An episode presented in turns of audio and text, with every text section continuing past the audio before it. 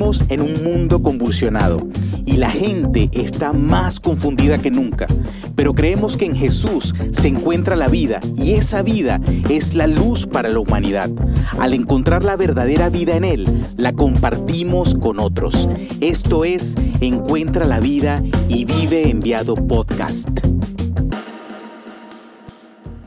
Hola, ¿qué tal? Qué gusto poder saludarles. Les habla Rafael Martínez de LifePoint y ah, queremos seguir eh, haciendo estos podcasts con la intención de que sigamos creciendo juntos en el conocimiento de Dios, recibiendo la palabra de Dios que el Señor está hablando individualmente a cada uno de nosotros, pero también como iglesia.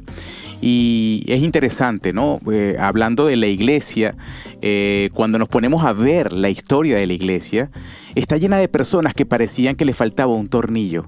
Parece que cualquiera que quería ser efectivo en su ministerio o en su llamado tenía que estar algo loco. Un ejemplo de esto es el reformador Martín Lutero. Cuando Lutero se convenció de que eh, la comprensión católica romana en referencia a la salvación era profundamente defectuosa, se enfrentó cara a cara con la institución más poderosa del mundo. No le quedó más remedio que salir de la ciudad, porque las autoridades dieron permiso para que cualquier persona en Europa matara a Lutero. Fue llamado ante el emperador católico para dar cuentas de sus escritos. Cuando lo presionaron para que se retractara, pronunció estas famosas palabras. Dijo, mi conciencia está cautiva a la palabra de Dios. Por lo tanto, no puedo y no me retractaré, porque actuar en contra de la propia conciencia no es ni seguro ni sano. Aquí estoy, no puedo hacer otra cosa. Dios, ayúdame. Cierro esta cita de Lutero. ¡Wow! ¡Qué palabras tan significativas, profundas y trascendentes, inclusive para nosotros hoy! Ahora, ¿qué hace que esta historia sea tan poderosa? Vivimos en un mundo donde las personas a menudo tienen demasiado miedo de tomar una posición firme, incluso por la verdad. Especialmente si esa postura los va a meter en muchos problemas. Pero las historias de hombres como Lutero nos inspiran y nos siguen inspirando día a día. Tal vez todavía haya personas con el coraje de ponerse de pie incluso cuando el mundo parezca estar en su contra. Hoy en nuestra serie Por la Fe destacaremos algunos hombres que hicieron precisamente esto. Por ejemplo, los profetas. Los profetas eran a menudo hombres que llamaban al pueblo de Dios a volver a la fidelidad. Justamente al Dios verdadero, cuando estos se habían desviado del camino.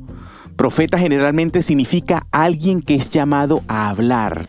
Y hoy veremos que los profetas fieles conquistan a pesar del sufrimiento.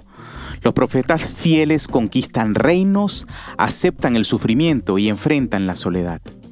El pasaje dice, eh, me refiero al pasaje de Hebreos 11, donde hemos estado anclados en toda esta serie de por fe, dice que los profetas eran hombres que por la fe conquistaron reinos, se hicieron poderosos en la guerra, pusieron ejércitos extranjeros a la fuga.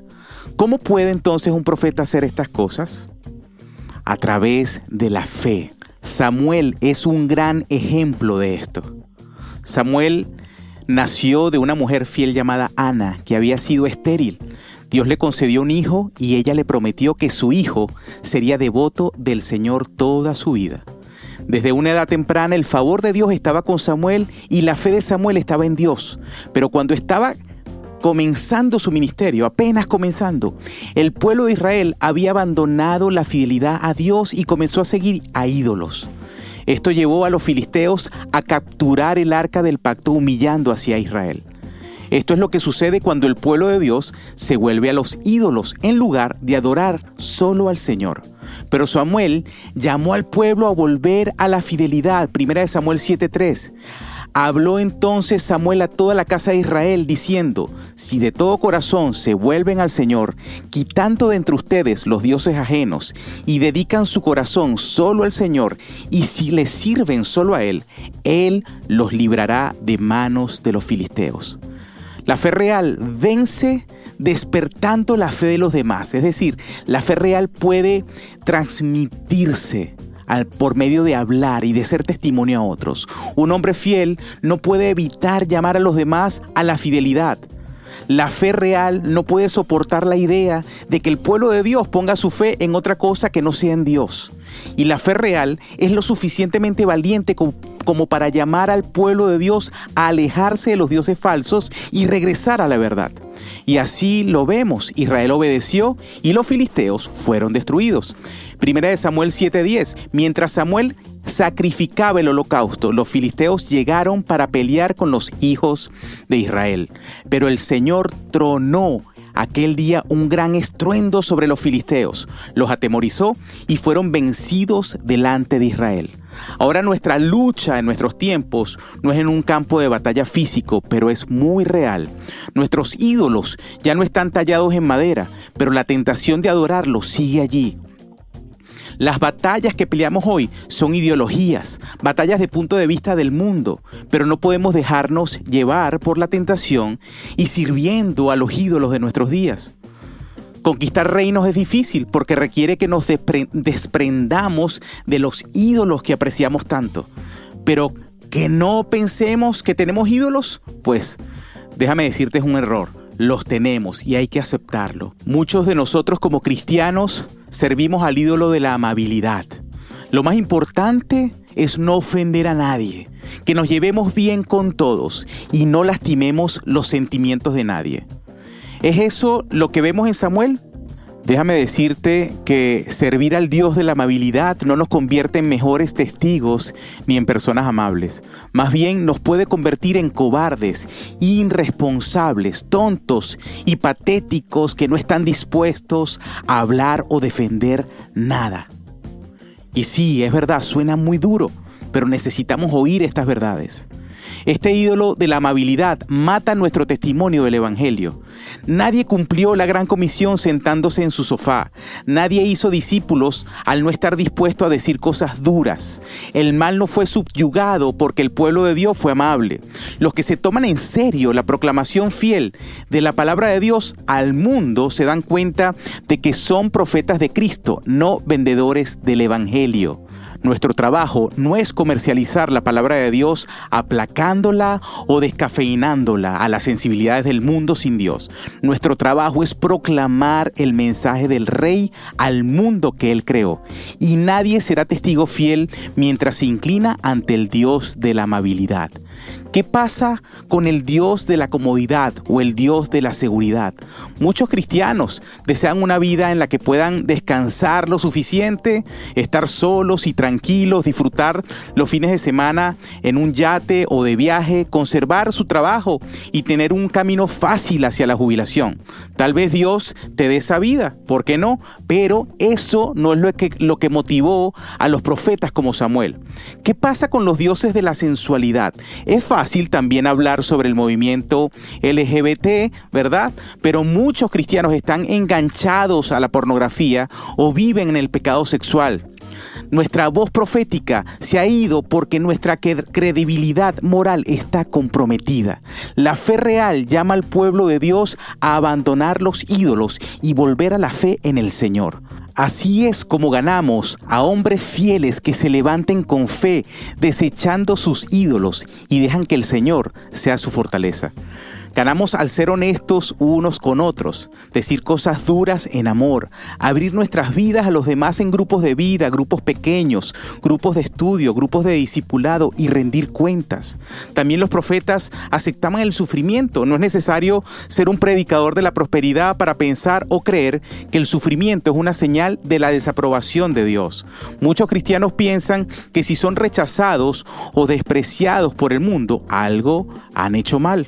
Pero Jesús nos dijo que al seguirlo nos ganaríamos la desaprobación, la desaprobación perdón, del mundo. Esto fue cierto para los profetas, para Jesús y también lo es para nosotros hoy. Piensa, por ejemplo, en el profeta Jeremías. Ministró y trajo mensaje de Dios a Judá durante sus últimos días antes de que fueran destruidas en el exilio. El pueblo había abandonado a Dios nuevamente y adoraba ídolos. Incluso tenían ídolos en el templo. Imagínate esto. Dios le dijo a Jeremías que llamara al pueblo al arrepentimiento, pero su mensaje fue rechazado. Él no tenía esposa que lo consolara. Sus amigos se habían eh, vuelto contra él. La nación lo odiaba. Hasta el sumo sacerdote hizo que lo azotaran y que lo pusieran en el cepo. En sus 40 años de ministerio no vio un solo convertido. Según nuestros estándares, Jeremías fue un fracaso.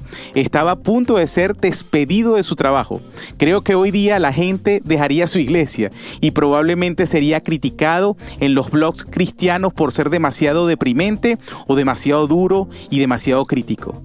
Spurgeon, por ejemplo, dijo, los hombres valientes siempre son llamados mezquinos por los cobardes. Por la razón por la que todavía estamos hablando de Jeremías es porque él era un hombre de fe, incluso cuando fue burlado, ridiculizado y, odiado por ello. En Hebreos 11 dice que los profetas se hicieron fuertes por la debilidad. Si Jeremías fue un fracaso según nuestras, nuestras métricas, es porque nuestras métricas son defectuosas. Porque alguien rechace nuestro mensaje no nos convierte en malos. ¿Qué convierte a los cristianos en malos? Convertirse en personas complacientes, reduciendo o suavizando nuestro mensaje para que podamos escribir artículos de opinión en revistas populares, priorizar nuestra propia comodidad y seguridad a expensas de la verdad, predicar sermones que apuntan a hacer cosquillas en los oídos en lugar de alimentar a las ovejas. Sin embargo, esto es importante, abrazar el sufrimiento no significa buscar el sufrimiento, presta mucha atención, porque tampoco ir es irnos al otro extremo. Hay cristianos que priorizan la comodidad, pero también hay cristianos masoquistas que parecen disfrutar del sufrimiento. Jeremías fue llamado el profeta llorón. No disfrutó del sufrimiento que enfrentó ni lo buscó. Pero cuando se trataba de permanecer fiel para proclamar el mensaje que Dios le dio, estuvo dispuesto a aceptar el sufrimiento resultante. No debemos ponernos a resolverla, a, revolver, mejor dicho, la olla solo por hacerlo. Pero cuando llegue el momento de tomar una posición, tenemos que estar dispuestos a soportar lo que venga como resultado. Pararse fielmente en la palabra de Dios puede significar perder trabajos, perder amigos, podría significar ser condenado al aislamiento social, puede significar que su familia piensa que está loco y que la gente lo acusa de ser crítico porque no celebra lo que el mundo celebra. No buscamos sufrir, pero cuando se trata de comprometer la palabra de Dios versus sufrir por ella, la elección para los fieles es clara. Los profetas fieles son personas que se contentan con saber que tienen la aprobación de Dios, aunque no tengan la de nadie más. También los profetas enfrentaron la soledad. Uno de los profetas, por ejemplo, más famosos también fue Elías. Elías también ministró en el momento en el que el pueblo de Israel estaba siguiendo los ídolos. El malvado rey Acab estaba en el trono y ningún otro rey hizo más para provocar la ira de Dios que Acab. Acab codificó la adoración de los dioses cananeos y se casó con una mujer malvada llamada Jezabel. Elías confrontó constantemente a Acab por su pecado e idolatría. Acab tenía el poder de matar a Elías. Además, el pueblo de Israel se pondría del lado de Acab sobre Elías. Se unieron y, y adoraron a los Baales. Les gustaban esos ídolos, pero Elías iba a llamar al pueblo a volverse a Dios y iba a demostrar que un hombre fundamentado en la verdad es más fuerte que miles fundamentados en la mentira. Primera de Reyes 18, 21 al 22 dice, entonces Elías acercándose a todo el pueblo dijo, ¿hasta cuándo vacilarán entre, entre dos pensamientos? Si el Señor es Dios, síganle. Y si Baal es Dios, entonces vayan en pos de él. Y el pueblo no respondió palabra. Elías siguió hablándole al pueblo.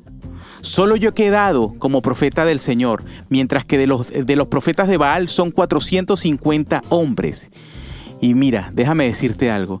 En este mundo nos encontramos a veces solos. En nuestros campus, por ejemplo, de Bruselas, muchos de los niños dicen que no conocen a ningún otro cristiano en su escuela. Es, es el futuro que estamos viendo. Entonces, ¿estás listo para estar solo? ¿Están tus hijos preparados para un mundo en el que estarán quizás solos?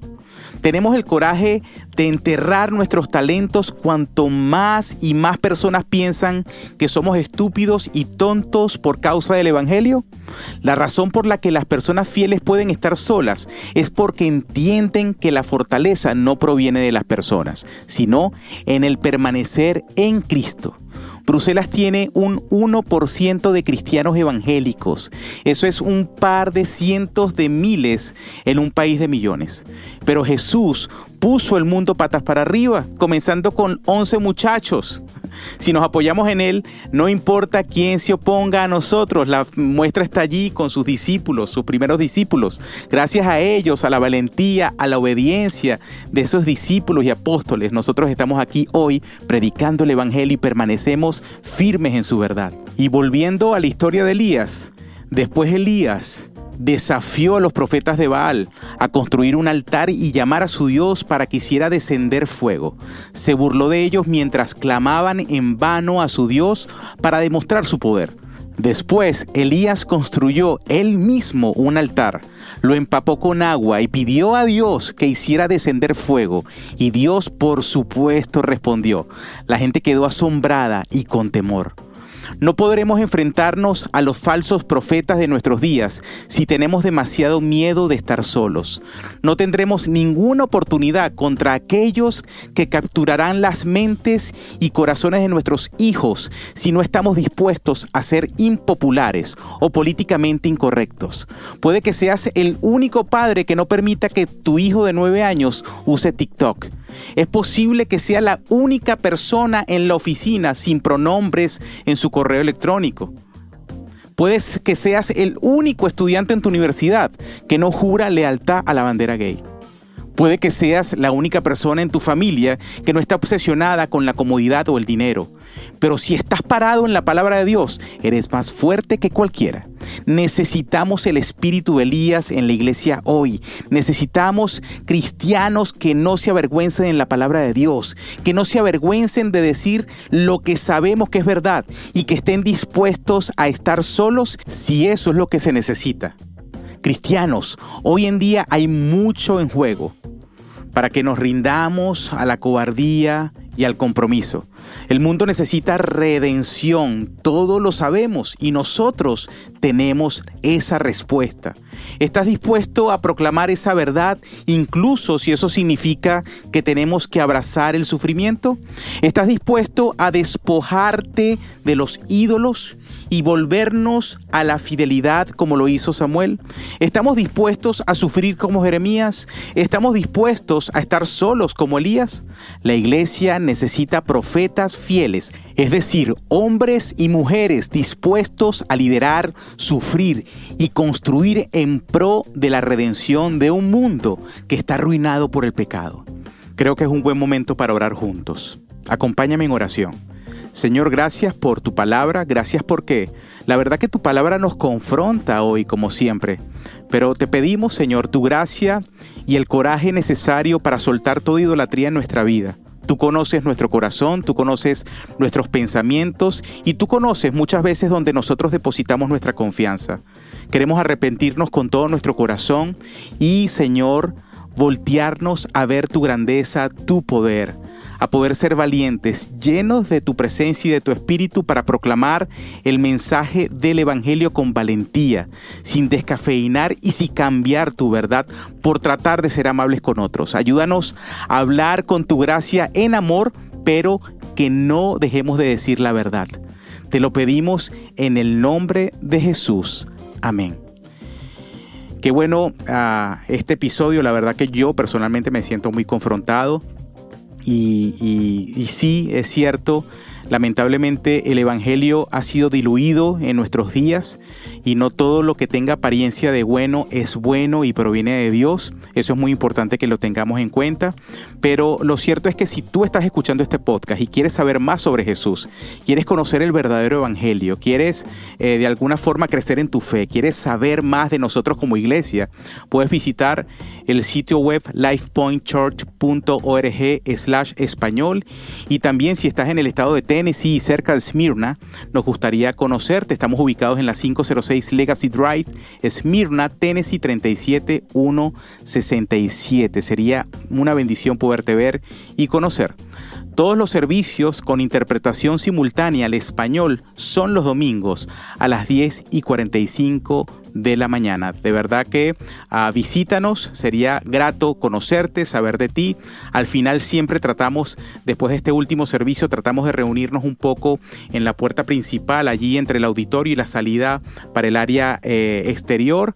Eh, sería chévere podernos encontrar allí, conocerte y también a los demás. Recuerden seguir su plan de lectura. Estamos viendo una lectura cronológica sumamente enriquecedora. No te pierdas de vista, eh, no pierdas de mejor dicho, este plan de lectura, síguelo, ¿ok? Porque creo que Dios, tanto por cada mensaje los domingos, el podcast en español y la lectura diaria de la palabra de Dios y meditación en la lectura diaria de la palabra de Dios, está hablándonos en la misma dirección. Es increíble como Dios está orquestando su palabra y nos está instruyendo en la misma línea para todos también estar juntos, creciendo en la misma página.